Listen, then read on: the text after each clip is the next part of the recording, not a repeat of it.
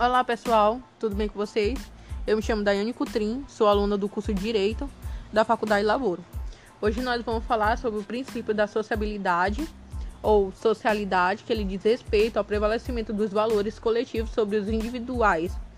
Ou seja, caso haja uma colisão entre um direito coletivo com o um direito individual, aquele que terá o maior peso no critério de desempate haja vista sua maior importância, sem deixar de lado o valor fundamental da pessoa humana.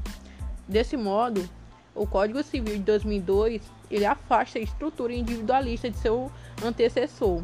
O Código Civil de 1916, aplicando o direito em favor de toda a sociedade e não somente de alguém em particular. É possível também notar a presença do referido princípio no cotidiano, ao que diz respeito à relação contratual presente entre dois particulares. Isso quer dizer entre duas pessoas. Quando da existência de um contrato firmado entre particulares, esse deverá obedecer a uma função social, ao qual está diretamente ligado ao princípio da sociabilidade ou socialidade, e, portanto, devendo sempre respeitar o direito coletivo em relação ao particular.